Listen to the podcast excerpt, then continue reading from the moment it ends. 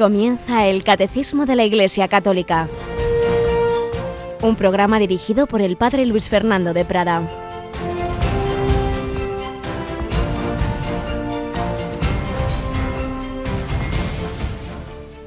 Alabados sean Jesús, María y José. Muy buenos días.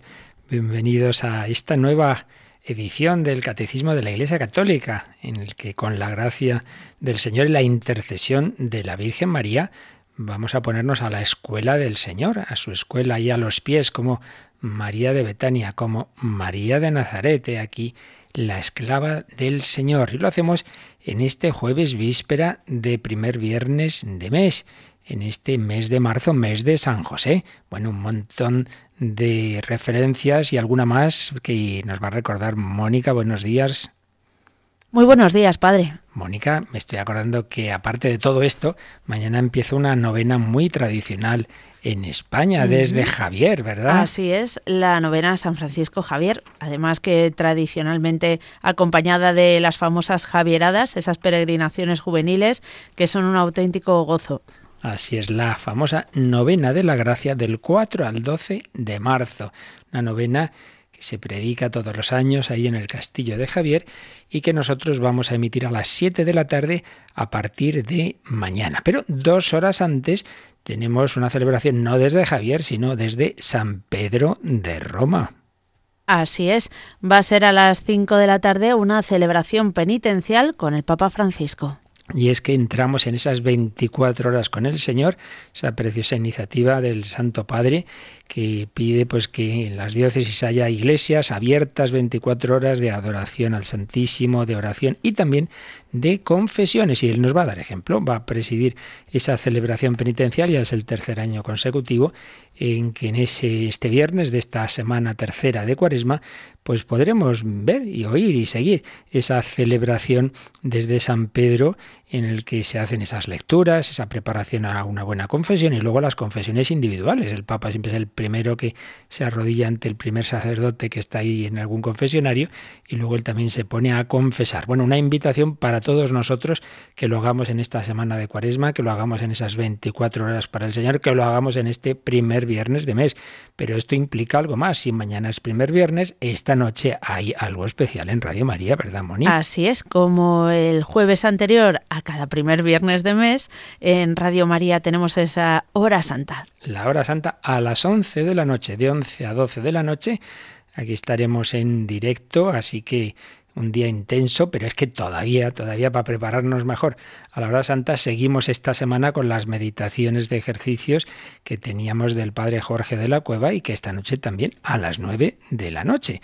Así que, en fin, nadie dirá que, que no, no, será por falta de, de, buena doctrina y oraciones que en Radio María se nos ofrecen para poder vivir la cuaresma. A las 9 de la noche meditación de ejercicios, a las 11 en directo la hora santa, mañana a las 5 con el Papa desde San Pedro del Vaticano, a las 7 de la tarde la novena de la gracia, a las 9 de la noche última meditación de esta tanda de ejercicios del Padre Jorge de la Cueva, para que todos vivamos en serio la cuaresma, nos acerquemos al Señor, recibamos su misericordia en este año de la misericordia y miramos a María, Reina y Madre de Misericordia, seguimos aprendiendo de ella en esta primera seccioncita, seguimos recordando algunas enseñanzas de los papas recientes sobre nuestra Santísima Madre.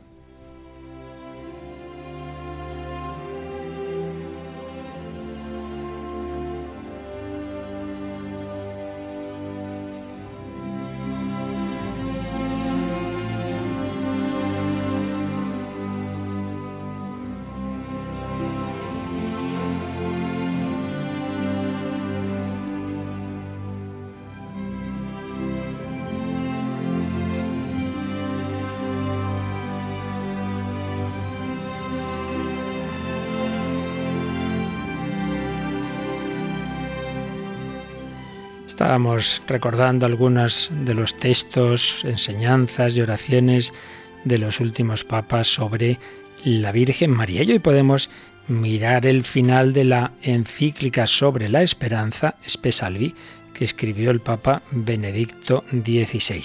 Espesalvi, salvados en esperanza, pues al final nos habla de María, estrella de la esperanza, a partir del número 49. Y nos recordaba el Papa alemán que con un himno del siglo VIII o IX, el Ave Maris Estela, la Iglesia saluda a María como estrella del mar y hacía esta reflexión. La vida humana es un camino. ¿Hacia qué meta? ¿Cómo encontramos el rumbo? La vida es como un viaje por el mar de la historia, a menudo oscuro y borrascoso. Un viaje en el que escudrillamos los astros que nos indican la ruta. Las verdaderas estrellas de nuestra vida son las personas que han sabido vivir rectamente. Ellas son luces de esperanza. Jesucristo es ciertamente la luz por antonomasia, el sol que brilla sobre todas las tinieblas de la historia. Pero para llegar hasta Él necesitamos también luces cercanas, personas que dan luz reflejando la luz de Cristo. ¿Y quién mejor que María podría ser para nosotros estrella de esperanza, ella que con su sí abrió la puerta de nuestro mundo a Dios mismo y se convirtió en el arca viviente de la alianza?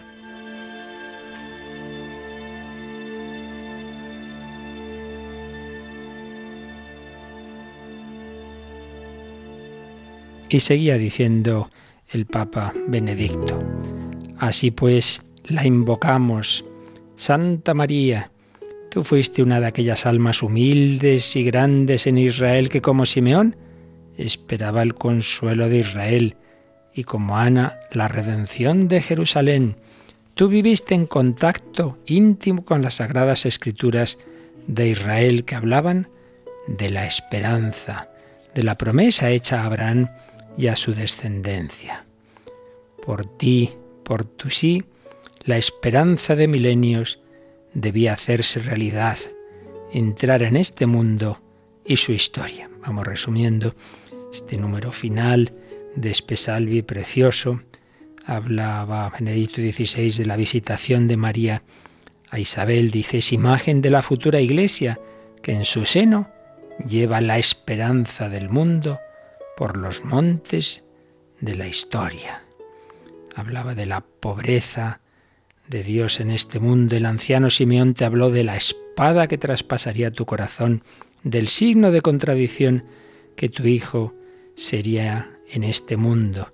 Cuando comenzó la actividad pública de Jesús, debiste quedarte a un lado para que pudiera crecer la nueva familia que él había venido a instituir. No obstante toda la grandeza y la alegría de los primeros pasos de la actividad de Jesús, ya en la sinagoga de Nazaret, experimentaste la verdad de aquella palabra sobre el signo de contradicción. Has visto el poder creciente de la hostilidad y el rechazo, que progresivamente fue creándose en torno a Jesús hasta la hora de la cruz, en la que le viste morir como un fracasado expuesto al escarnio entre los delincuentes. Recibiste entonces la palabra, mujer, ahí tienes a tu hijo. Desde la cruz recibiste una nueva misión. Te convertiste en madre de una nueva manera, madre de todos los que quieren creer en tu Hijo Jesús y seguirlo.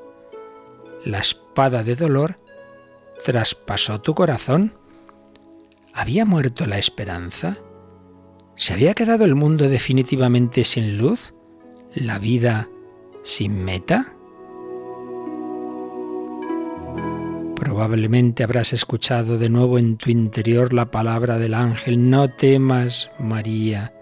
¿Cuántas veces tu Hijo, el Señor, dijo lo mismo a sus discípulos, no temáis? En la noche del Gólgota oíste una vez más estas palabras en tu corazón, tened valor yo he vencido al mundo. El ángel también te había dicho, tu, su reino no tendrá fin. ¿Acaso había terminado antes de empezar? No. Junto a la cruz te convertiste en madre de los creyentes con esta fe, que en la oscuridad del sábado santo fue también certeza de la esperanza, te has ido a encontrar con la mañana de Pascua. La alegría de la resurrección ha conmovido tu corazón y te ha unido de modo nuevo a los discípulos. destinados a convertirse en familia de Jesús mediante la fe. Así estuviste en la comunidad de los creyentes que oraban unánimes, esperando el don del Espíritu Santo que recibieron en el día de Pentecostés. El reino de Jesús era distinto de como lo habían podido imaginar los hombres. Este reino comenzó en aquella hora y ya nunca tendría fin. Por eso tú permaneces con los discípulos como madre suya, como madre de la esperanza. Santa María, Madre de Dios y Madre nuestra, enséñanos a creer, esperar y amar contigo. Indícanos el camino hacia su reino. Estrella del mar, brilla sobre nosotros y guíanos en tu camino.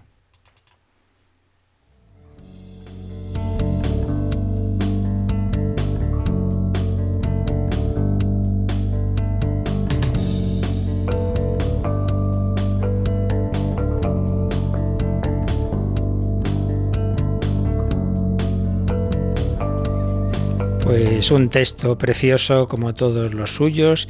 Papa Benedicto XVI, los grandes documentos de los papas no son para leerlos una vez y guardarlos, son para profundizarlos. El magisterio ahí queda y hay auténticas joyas como estas oraciones preciosas a la Virgen que solemos encontrar al final de estas encíclicas pontificias. María, estrella de la esperanza, guía nuestra peregrinación por este mundo y a nuestro camino hacia el encuentro con Cristo resucitado. Pues así se lo pedimos a María y con ella pues vamos a seguir aprendiendo de la revelación que nos sintetiza admirablemente el catecismo y precisamente ahora sobre ella misma, sobre cómo fue ese, ese, encarnarse el Hijo de Dios en sus entrañas, cómo María concibió virginalmente a Jesús. Hemos estado viendo esas verdades sobre María, esas cinco verdades, habíamos visto ya la Inmaculada Concepción,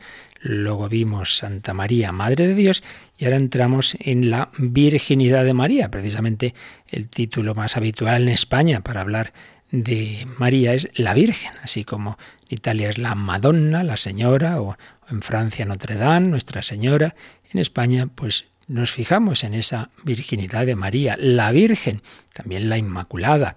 Pues vamos a, fijarnos, a aprender qué es esto de la virginidad. Y ayer ya lo comenzábamos explicando, viendo los números 496, 497, vimos que es algo que está desde los primerísimos credos, desde la más inicial tradición en los primerísimos santos padres, San Ignacio de Antioquía, Justino, San Ireneo, está ya esa certeza de la virginidad de María, claro, porque está en los evangelios ya, claramente. Y decíamos que, según la Iglesia, ha ido profundizando en esta verdad, ha ido eh, matizando y descubriendo esos tres aspectos eh, de la virginidad. Virginidad antes del parto, virginidad en el parto y virginidad después del parto. María siempre virgen, quiere decir que concibió virginalmente por obra del Espíritu Santo, no por obra de varón, virginidad antes del parto, virginidad en el parto.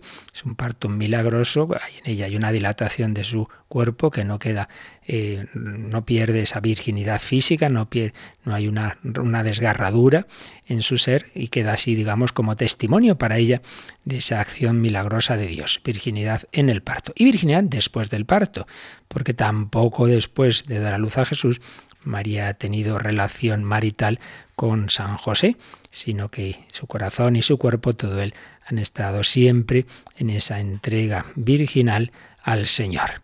Bien, pues esta verdad que ayer veíamos que está en la enseñanza de la Iglesia y que está, resumíamos rápidamente en diversos textos evangélicos, como era de suponer, ha sido una, una verdad muy atacada, muy negada desde siempre, desde siempre.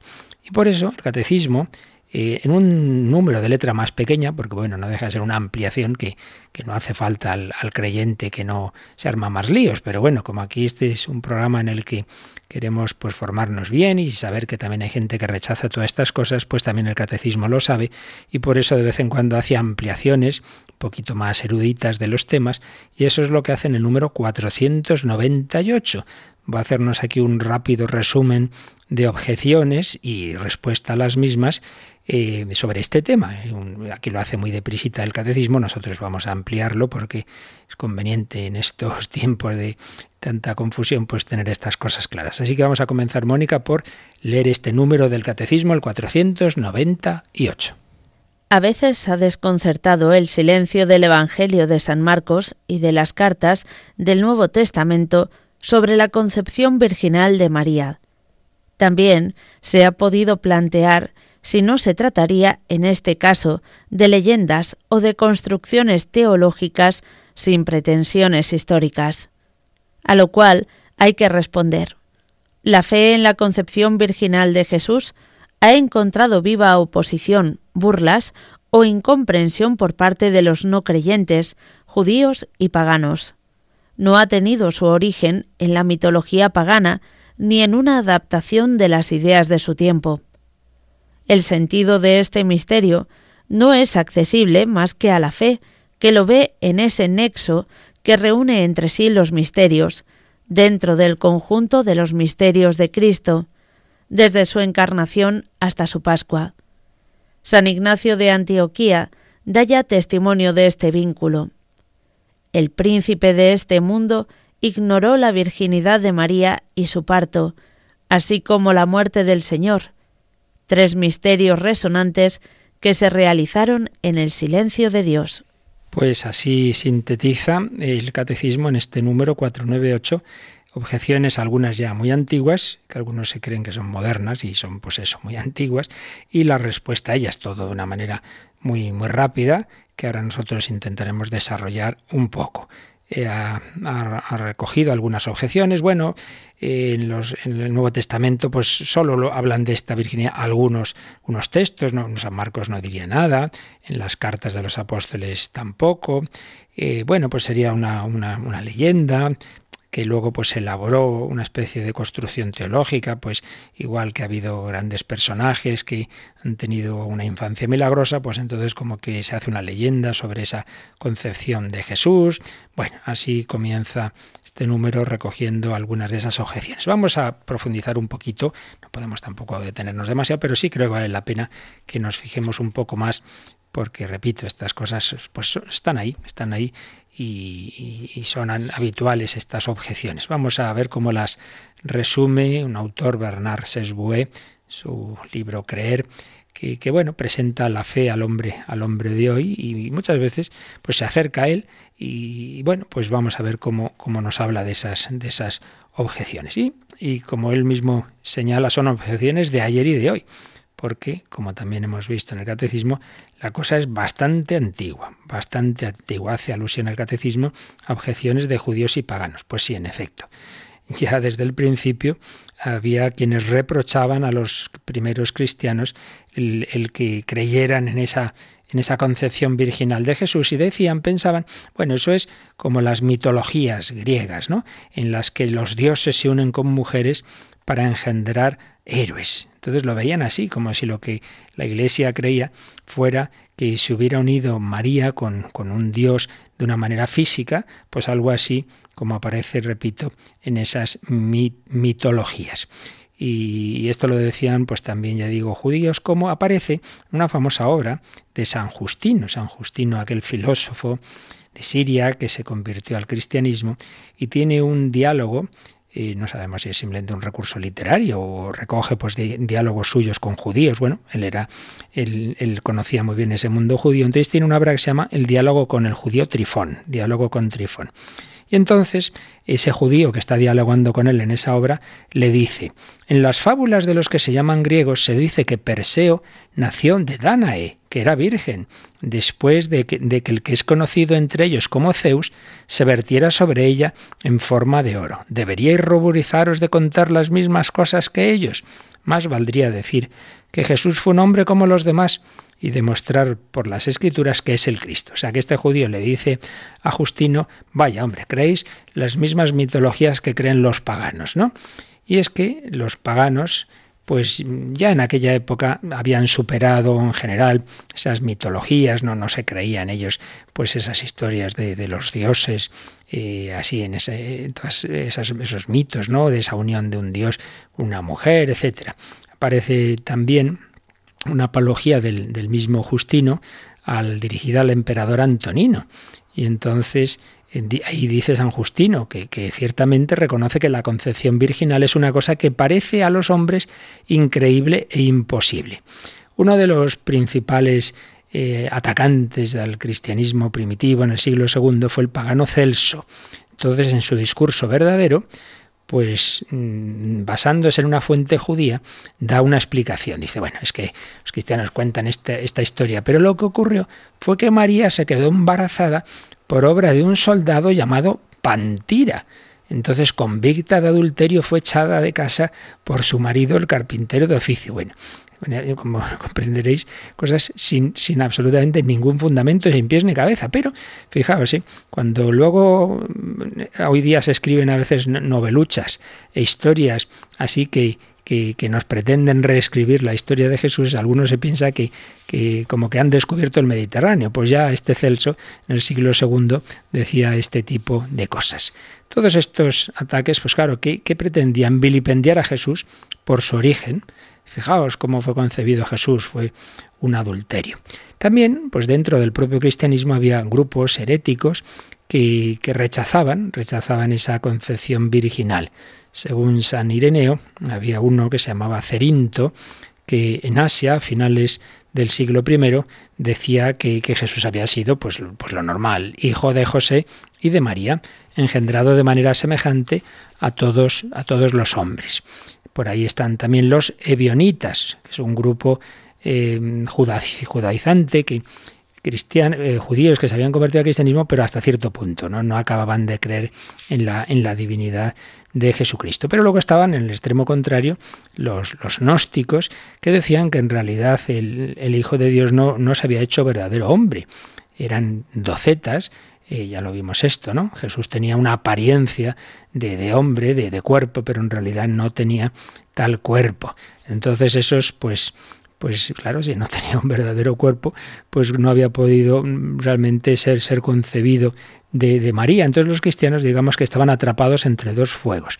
Por un lado, si insistían en que no, no, que Jesús es auténtico hombre, se podía caer en la postura de los sebionitas, que habría sido concebido, como todos los hombres, de unión de varón y mujer.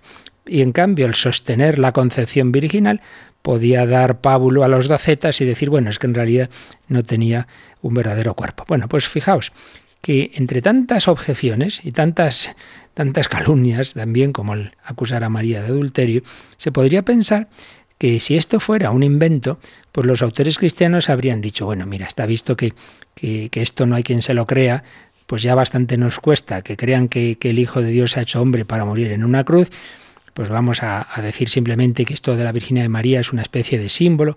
Pues nada de eso, nada de eso. La reacción de todos los autores cristianos es firmísima. Es que digan lo que digan, esta es la verdad. Y por ella estamos dispuestos a morir como San Ignacio de Antioquía.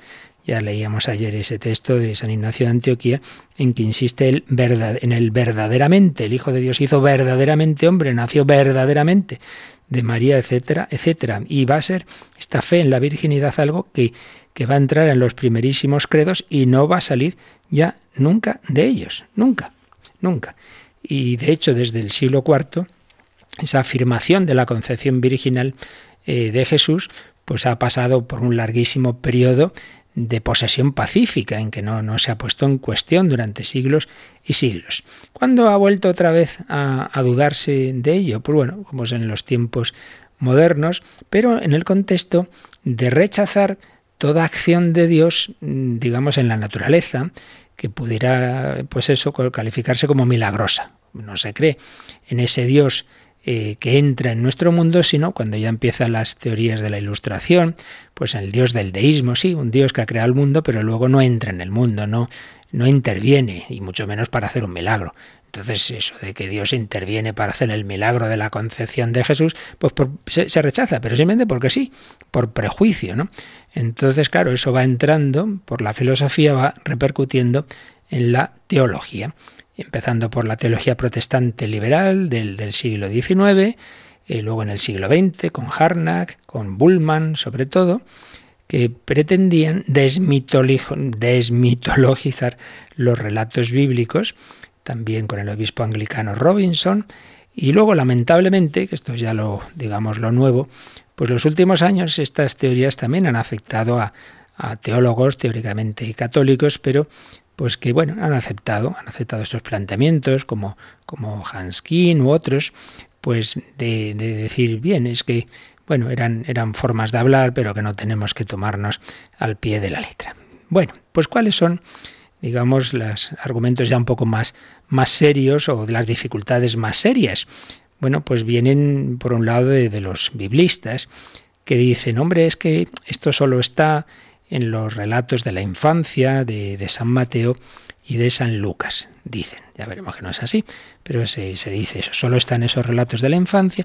Y claro, esos evangelios de la infancia tienen un género literario un poco especial, se asemeja al Midrash, un género hebreo, que es un género edificante, interpretativo, que no, no, son historias, digamos, así realmente sucedidas, sino enseñanzas, un poco así como los libros del Antiguo Testamento de Job, de Tobías, que no, no, no necesariamente es que fueran personajes que existieron, sino, bueno, se cuenta una historia para darnos una enseñanza. Entonces, poco menos que los evangelios de la infancia serían algo así. Entonces dicen, dicen eso y, y cómo no está esta concepción virginal en, en, en los otros evangelios, no está en, en las cartas. Bueno, naturalmente, como siempre, aquí no podemos analizar todo a fondo, pero tenemos que, que, decir que, bueno, ya lo hemos visto en los días anteriores, ¿no? Cuando vimos los textos bíblicos, que eso no es verdad. En primer lugar, eso de que los evangelios de la infancia son un tipo de midrash eh, no histórico, eso es una cosa que, bueno, les ha dado por decir algunos, pero grandísimos biblistas y expertos en el tema lo rechazan. Una cosa es que tengan un género literario en el que se ve cómo en, en, esos primeros acontecimientos de la vida de Jesús se cumple lo que estaba anunciado en el Antiguo Testamento, son relatos de cumplimiento, pero una cosa es que se cumpla y otra cosa es que se inventen los hechos para decir que se ha cumplido. ¿Eso qué fundamento tiene? Yo recuerdo, de, de joven universitario, pues hubo una conferencia donde yo estaba, en el grupo juvenil en que yo estaba, pues cuando empezaron a extenderse estas teorías de María no Virgen y tal, recuerdo una conferencia que, que dio un biblista sobre esas teorías. Entonces, bueno, el grupo en que yo estaba, el sacerdote que, que lo llevaba tenía amistad con un profesor, el padre Alejandro Díez Macho, que es, era uno de los eh, hombres del mundo más expertos en el Antiguo Testamento, en el mundo judío en general, una autoridad mundial. Descubrió uno de los manuscritos de, del Targún, en fin, ya digo, un, auténtico número uno, lamentablemente murió relativamente joven, pero un súper experto en el tema. Y acudió a esa conferencia, estábamos, estábamos con él, y un hombre muy humilde, muy discreto, estaba ahí como si fuera uno más. Y bueno, ahí esa conferencia se dijeron esas teorías, en fin, como algo posible y tal. Como era muy bueno y muy discreto, no quiso intervenir públicamente en el debate, pero luego se acercó al que había dado la conferencia, al cual se quedó asustado cuando se dio cuenta de quién era, porque dijo, madre mía, estoy ante una autoridad mundial. Y le dije, mire usted, es que eh, había varios tipos de midras en el judaísmo, y le estuvo explicando un poquito y tal, y el otro no sabía por dónde salir. Y, a mí me impresionó aquello, decir, con qué facilidad se dicen algunas cosas y los que realmente saben, eh, pues con mucha más humildad, dicen, mire, no, eso no es así, no nos creamos así tan fácilmente esas teorías, ¿no? Bueno, primero eso, que cuidado con eso del género literario de los evangelios de la infancia, pero segundo, no es verdad que no esté la virginidad en otros textos.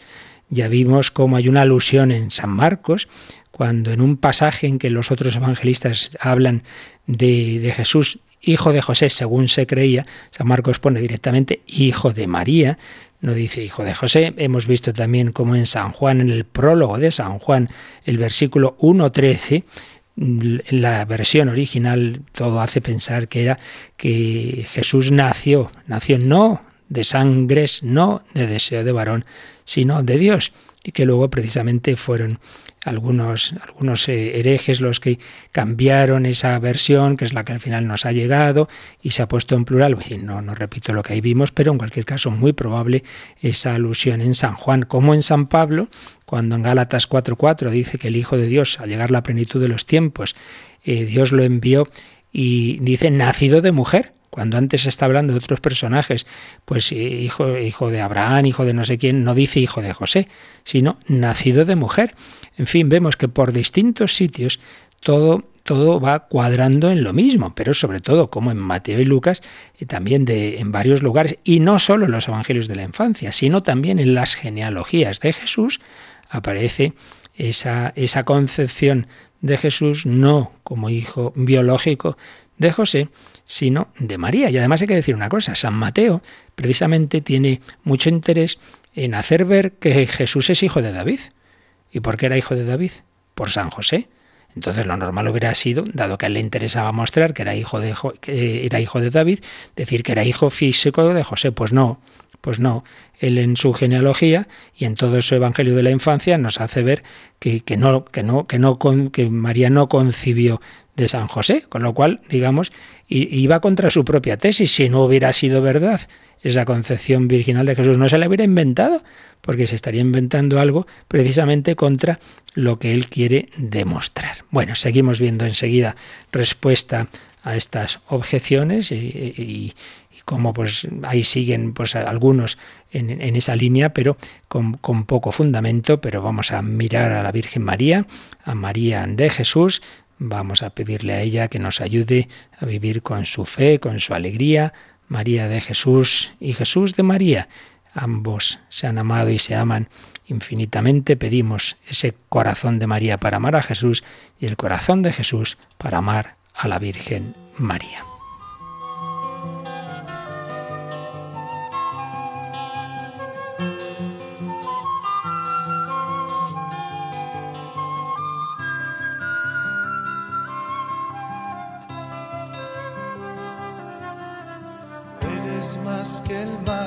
La gota de rocío en el arenal, la flor nacida en medio del pedregal, a fuerza de esperanza, fe y caridad, así eres tú, María de Jesús.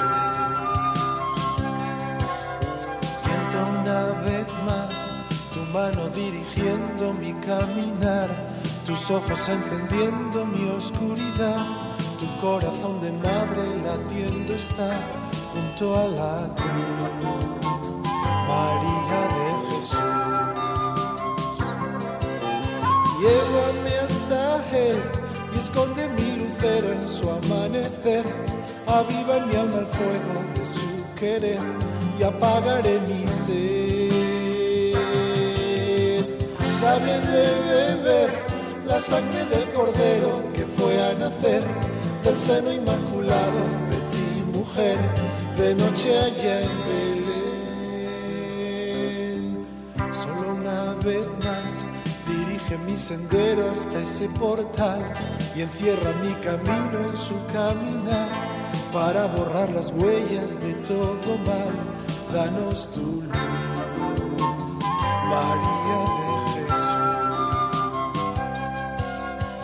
Soy como el cristal que deja cada día la luz pasar y enciende claridades por donde va.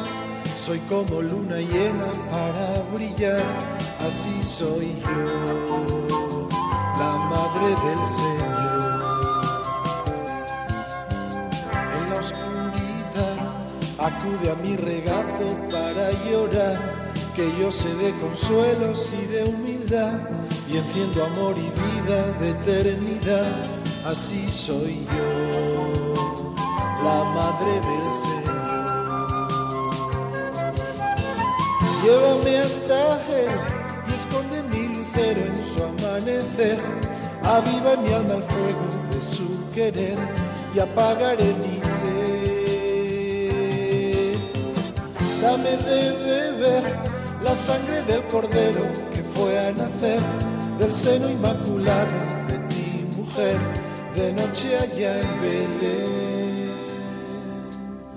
Solo una vez más dirige mi sendero hasta ese portal y encierra mi camino en su caminar para borrar las huellas de todo mal. Danos tu luz, María de Jesús, danos tu luz,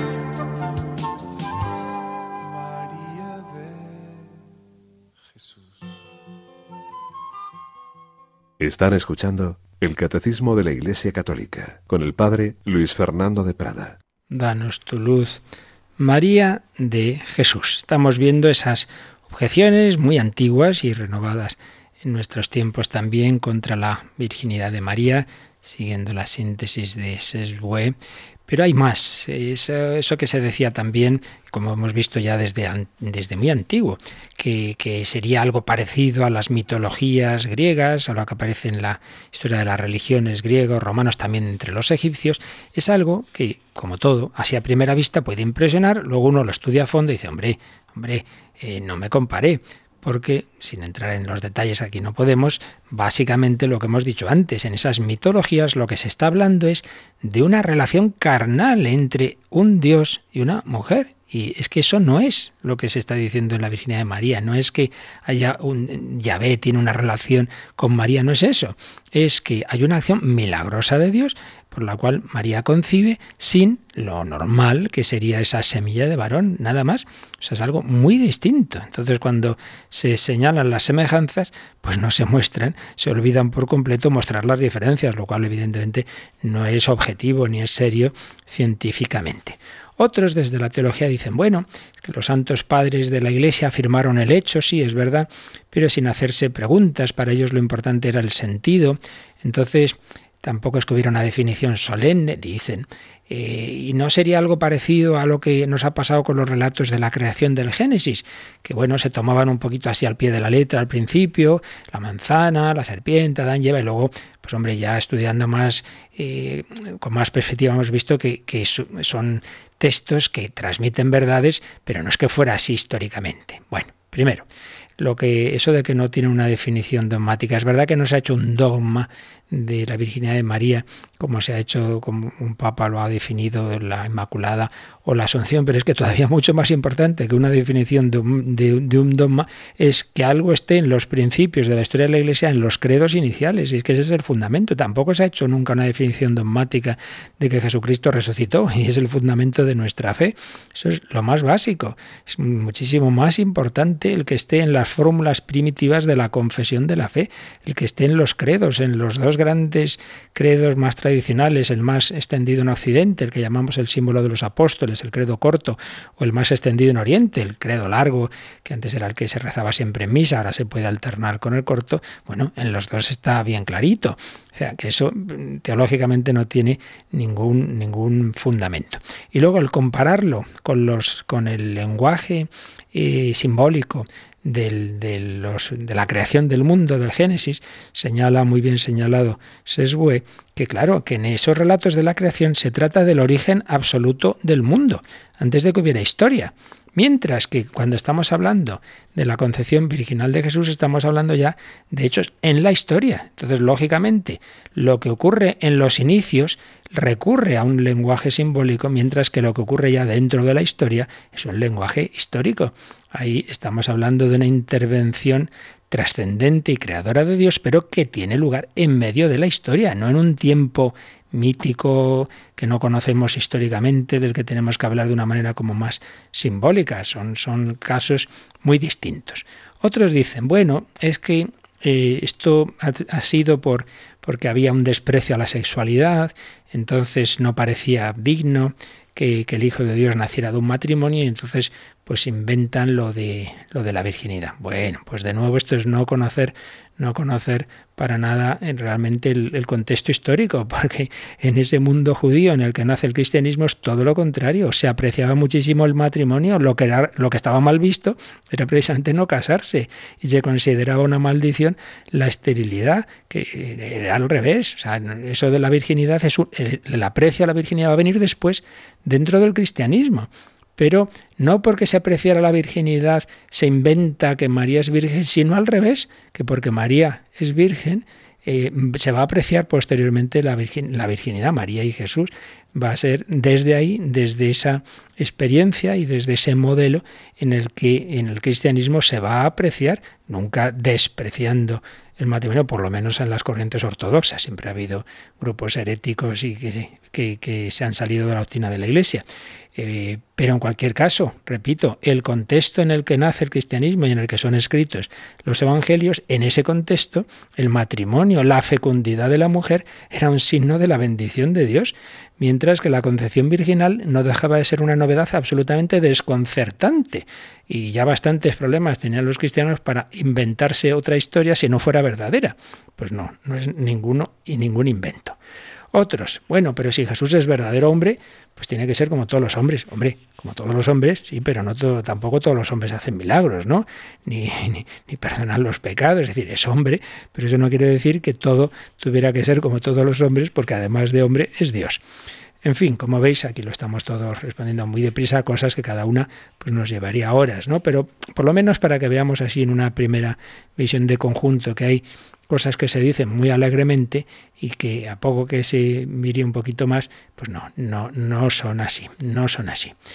Y en fin, finalmente, autores que siempre presuponemos, ¿verdad? La buena intención, dice San Ignacio de Loyola en el presupuesto de sus ejercicios espirituales, que cuando se, oiga algo así extraño y tal, eh, para la fe, pues bueno, hay que presuponer que el otro a lo mejor no, no, quería decir eso, o, lo dice en un sentido que yo lo he entendido mal, bueno, siempre eso hay que presuponerlo. Y se esbue que pues hace todo lo posible, digamos, por, por ver el lado positivo de teorías modernas y, y pues ahí digamos se, se acerca a, a, todas las posibilidades de explicación de la fe al mundo de pero no puede por menos determinar su reflexión eh, cuando hay algunos autores que dicen bueno pero si lo principal es el sentido el sentido es de la Virgen de María es, es, y la concepción virginal de Jesús es decir que es Dios entonces como Dios que es pues bueno pues pues no es fruto de, de, la humanidad sin más, es regalo de Dios, eso se, se, expresa simbólicamente con la virginidad, pero lo importante de la virginidad es el sentido espiritual,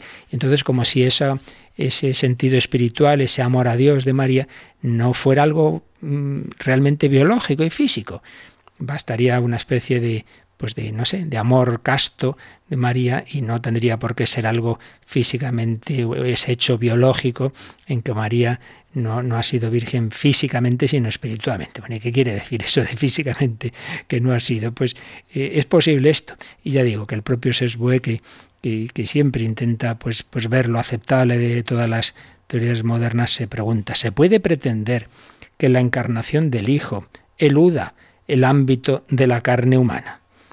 Y entonces dice que esto es parecido a lo que pasa con la resurrección, esas teorías que hay que dicen, bueno, sí, Jesús resucitó, pero, pero, pero bueno, el cuerpo podía haberse quedado en el sepulcro, la resurrección es una experiencia de Cristo que ha entrado en otra dimensión, pero y entonces el cuerpo no, el cuerpo biológicamente no ha resucitado. Entonces viene a decirnos lo mismo Sesbue y dice, hombre, la manifestación biológica de la resurrección es la desaparición del cuerpo del sepulcro.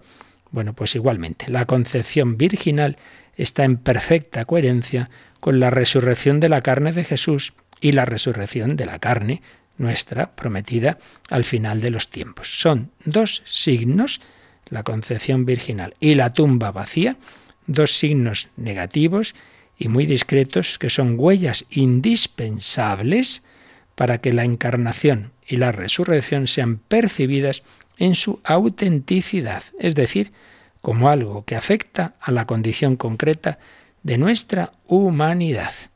De lo contrario, ese tipo de explicaciones como algo meramente espiritual, simbólico, dice corren el riesgo de quedar reducidas a un discurso, en definitiva, vacío. Por tanto, aunque la concepción virginal de Jesús, concluye así su reflexión Sesbue, es un dato abierto siempre a nuevas profundizaciones, no puede considerarse como algo facultativo dentro de la fe cristiana. No es algo facultativo, no se puede interpretar simplemente, como digo, así como una especie de, símbolo de, un amor de María.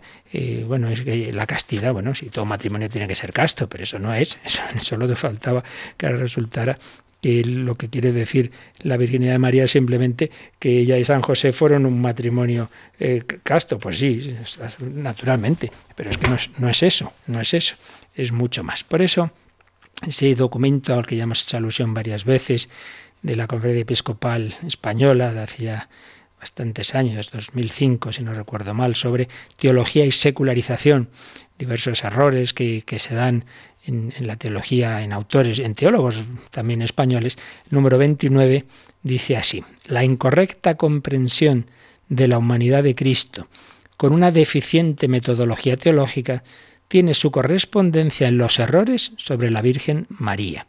Y recordaba este documento que ya en 1978 la Conferencia Episcopal Española, mediante la Comisión Episcopal para la Doctrina de la Fe, salió al paso de algunas publicaciones en las que se negaba la enseñanza de la Iglesia sobre la concepción virginal de Jesús. Algunas afirmaciones sobre la Santísima Virgen son signo del abandono de la dimensión mariana propia de una genuina espiritualidad católica y de la ruptura entre la fe celebrada y la fe confesada. Ya veis, ya por el 78, es aquella época cuando recuerdo yo haber asistido a aquella conferencia con el santo y sabio padre Alejandro Díez Macho, pues ya había esas, esas teorías que, que negaban esa, esa auténtica virginidad de María y ya, ya entonces se decía, pero hombre, que esto, esto no es católico.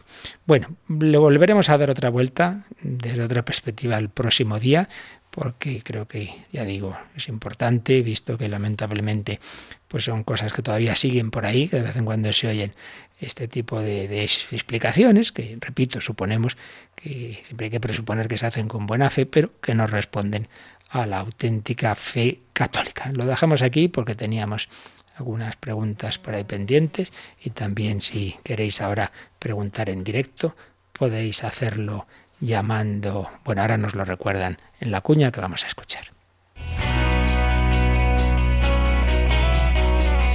Participa en el programa con tus preguntas y dudas. Llama al 91 153 8550. También puedes hacerlo escribiendo al mail catecismo arroba radiomaria.es catecismo arroba radiomaria.es.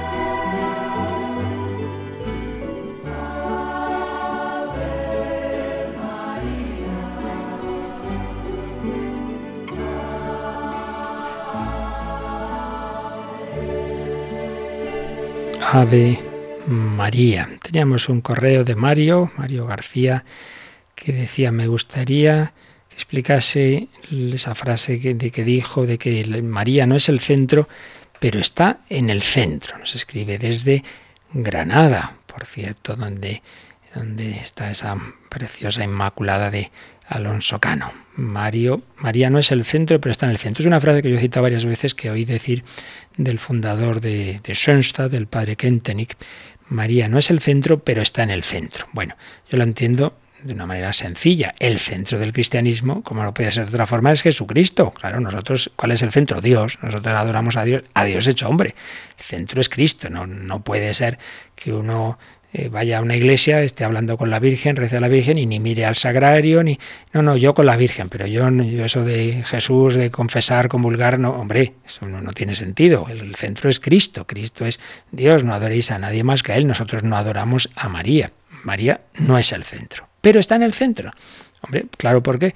Pues porque ese Cristo al que adoramos, el Dios hecho hombre, se ha hecho hombre por el sí de María, por un lado, y luego María ha estado siempre con él y ha estado en los momentos clave, como hemos ido viendo todos estos días pasados ante todo ese sí de la encarnación, el fiat, pero también está el momento también decisivo de, de, la cruz. Ahí tienes a tu hijo, ahí tienes a tu madre. Y el dar a luz, por así decir, a la iglesia en Pentecostés. Los momentos clave está María. Y María, ella misma, nos lleva a adorar a Jesús. Eh, es ella la que nos muestra a Jesús cuando llegan los pastores y los magos a Belén pues mm, claro, no van simplemente a ver a María, no, no, van a ver a Jesús. Y María les muestra a Jesús y María les da al niño Jesús a Simeón también. Es decir, ella es la primera que nos dice, haced lo que él os diga. El centro es Cristo. Pero María está siempre con el Señor. A Jesús por María. ¿Tenemos llamadas, Mónica? Así es, nos han llamado algunos oyentes para hacernos preguntas. Por ejemplo, eh, un oyente, es una pregunta histórica, hmm. nos pregunta por qué antiguamente se celebraba la maternidad de María el 11 de octubre. Bueno, eso lo expliqué el otro día. Eh, más antiguamente era como ahora en la octava de Navidad. Eso es muy antiguo ya en Roma me parece recordar que lo estuvimos comentando, pues que por el siglo VII, VIII era entonces. Y lo que pasa es que bastantes siglos después, los obispos portugueses, hubo un movimiento en Portugal que pedía como una fiesta especial, em, aparte de lo que había en Navidad. Y entonces se puso el primer domingo de mayo. Pero posteriormente, en el siglo XX, pues se trasladó al 11 de octubre. Entonces eso ha estado así hasta la reforma litúrgica de 1969 en que se volvió a lo que era más antiguo. Por tanto, bueno, pues estas son cosas que están en la historia, que bastantes casos, ¿no? Eh, cambios de fechas, de fiestas y tal, que no tienen mayor trascendencia, la verdad, que se celebre en una fiesta, en una fecha o en otra, lo importante es lo que se celebra, ¿no? Pero ya digo, lo, lo que es interesante es ser consciente de que lo original era celebrar Santa María, Madre de Dios, como octava de Navidad, en ese contexto de Navidad, y es a lo que se ha vuelto ahora, al 1 de enero. ¿Qué más? Otra pregunta que nos hace una oyente no tiene que ver con el tema de hoy, sino que es con la Trinidad. ¿Por qué se dice, bueno, no lo tenía muy claro, hmm. que el Padre engendra eh, infinitamente al Hijo? Mm, no sé tampoco claro qué querrá decir con lo de engendra infinitamente, ¿no? Pero lo que está claro es que el Dios infinito, el, el, principio sin principio, que es el Padre, eh, no, es que engendre infinitamente, yo creo que quizá ha entendido mal nuestra oyente, ¿no? sino que lógicamente el Padre que es infinito al engendrar engendra un hijo una persona que es infinita como Él, Dios de Dios, luz de luz, es un reflejo total, es un espejo total, igual a Él. Entonces, tan infinito el Hijo como el Padre, tan Dios el Hijo como el Padre. No, no, yo no he dicho, no creo recordar haber dicho que engendre infinitamente, sino que el Padre engendra a una persona que es como Dios que es Él, infinito como Él. Eso es un poco lo que, lo que se quiere decir. Teníamos otro correíto de, de Cristina que dice que estuve, estuve en Jerusalén, pero sigue teniendo mucho lío. Estuvimos en la capilla de la dormición, pero luego nos llevaron a otra donde murió la Virgen. No lo comprendo.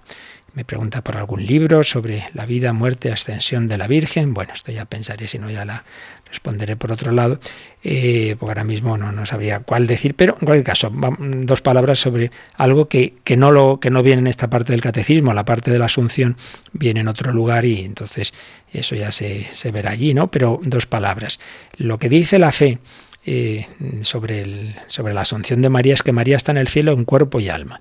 Pero hay dos maneras de entenderlo, el final de, la vida de la Virgen. Una, la más tradicional y la más probable y la más segura desde una perspectiva de, de, la fe de la Iglesia, es que y si Jesús murió, María también murió y luego Jesús resucitó y María resucitó. Lo que pasa es que sería algo pues rápido, es decir, que, que, estaría muy poquito tiempo ese cuerpo aquí en la tierra y pronto pues resucitó y fue elevada, asunta, decimos asunción, aquí en el correo pone ascensión, ascensión se reserva a Jesucristo, asciende por su propio poder y asunción a María, María es elevada por el poder divino. Entonces una explicación, porque murió y después de morir, pues igual que Jesús resucitó y es elevada al cielo en cuerpo y alma. Y otra explicación dice, hombre, morir, morir no murió, se durmió, eh, la dormición como si eh, fue como, pues, digamos, pasar directamente eh, de, esta vida a la vida eterna sin, llegar a tener un instante de muerte, de separación de cuerpo y alma. Bueno, lo que está claro es que en cualquier caso María está en el cielo en, cuerpo y alma, como digo, y, y, luego que, tuviera un tiempo en que se prolongara, digamos, la muerte y hubiera un tiempo después, antes de la resurrección, como en el caso de Jesús, que es lo más probable, o que fue directamente pasar al, al cielo, eso ya es más, más discutible. Por eso, pues, pues María está asunta a los cielos, pero esa capilla de la dormición pues hace alusión a ese final de María, a la muerte de María o a su paso, en cualquier caso, al cielo. ¿Teníamos alguna cosa más, Mónica? Sí, nos ha llamado Juana desde La Palma y nos pregunta por qué en algunas oraciones nos dirigimos a la Virgen como Beata Virgen María. Muy bien. Pues mirad, eh, aquí beata no es en el sentido de que en, el que contraponemos los santos y los beatos, como si ahora de repente la Virgen no fuera santa, ¿verdad? No, no, no quiero decir eso. Es que beata en el original latino beatus es lo mismo que bienaventurado. Entonces es lo mismo que decir la bienaventurada Virgen María. De hecho, en, en italiano, que que ahí depende del, latino claramente, del latín, eh, las bienaventuranzas se dicen así, beati, bienaventurados los pobres, los mansos, beati. Entonces, decir beata Virgen María, lo mismo que decir bienaventurada Virgen María, feliz Virgen María. Pues ella, pues la, llena de gracia, feliz, bienaventurada. Es lo que se quiere decir, no como si ahora la rebajáramos de, de santa a beata, para nada, en absoluto. Muy bien, pues lo tenemos que dejar. Seguiremos profundizando en esta virginidad de María el próximo día, si Dios quiere.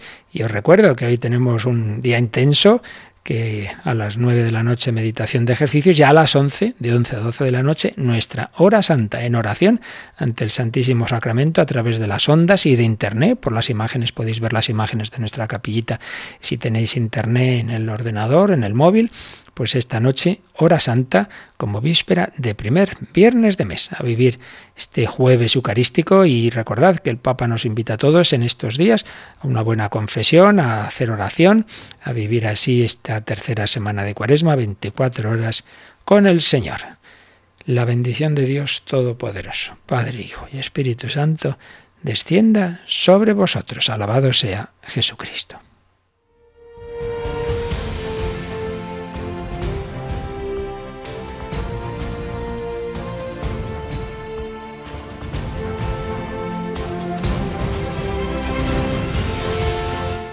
Han escuchado en Radio María el Catecismo de la Iglesia Católica, un programa dirigido por el Padre Luis Fernando de Prada.